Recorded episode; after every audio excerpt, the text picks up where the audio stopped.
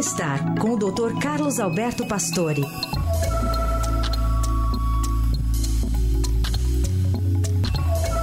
Oi, doutor Pastore, bom dia.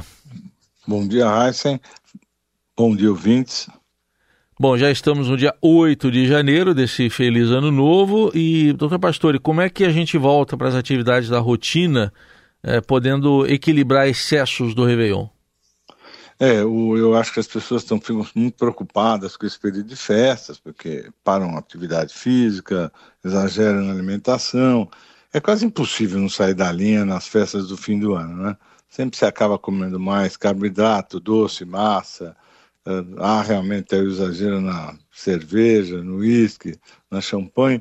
Isso realmente aumenta o peso, a barriga, dá uma ressaca corporal muito intensa.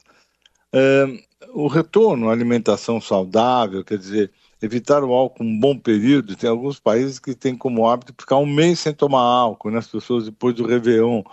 E realizar exercícios regulares. Isso faz com que o nosso metabolismo volte a se adequar às nossas rotinas diárias. Quer dizer, o organismo tende a voltar ao peso, a voltar realmente a, a, ao metabolismo habitual. Quer dizer, eh, você tem que dar uma reorganizada na vida, mesmo nas férias, mesmo que você não, não, exagere durante a semana, deixe mais para o fim de semana, né?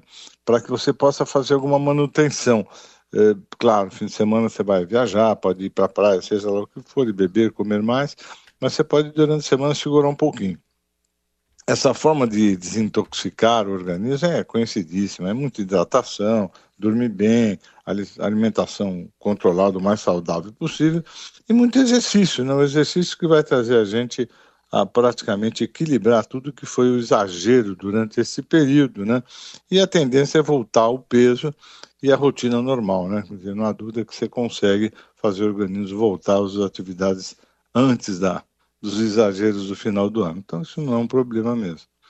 Por isso tem aquele ditado, é quase uma piada, né, doutor Pastor, que o problema não é o que a gente come entre o Natal e o Ano Novo, é o que a gente come entre o Ano Novo e o Natal, né? é verdade. Isso é uma verdade, né? Não, essa não é o fim de ano que muda a vida de alguém. Mas é claro que às vezes você voltar, você parar a bebida, parar um monte de coisa, é difícil. E durante o resto do ano que você vai tomar cuidado mesmo, não há dúvida. Né? Assim, é isso que a gente precisa estar sempre atento aí no dia a dia para poder escapar de vez em quando, né? Muito bem, vamos em frente então, porque hoje é 8 de janeiro, temos ainda muito tempo pela frente, 358 dias, porque afinal de contas esse ano, esse ano é bissexto, né? Tem um dia a mais. Obrigado, ah, doutor Pastore. Obrigado. Até quarta. Até, até quarta. Até quarta.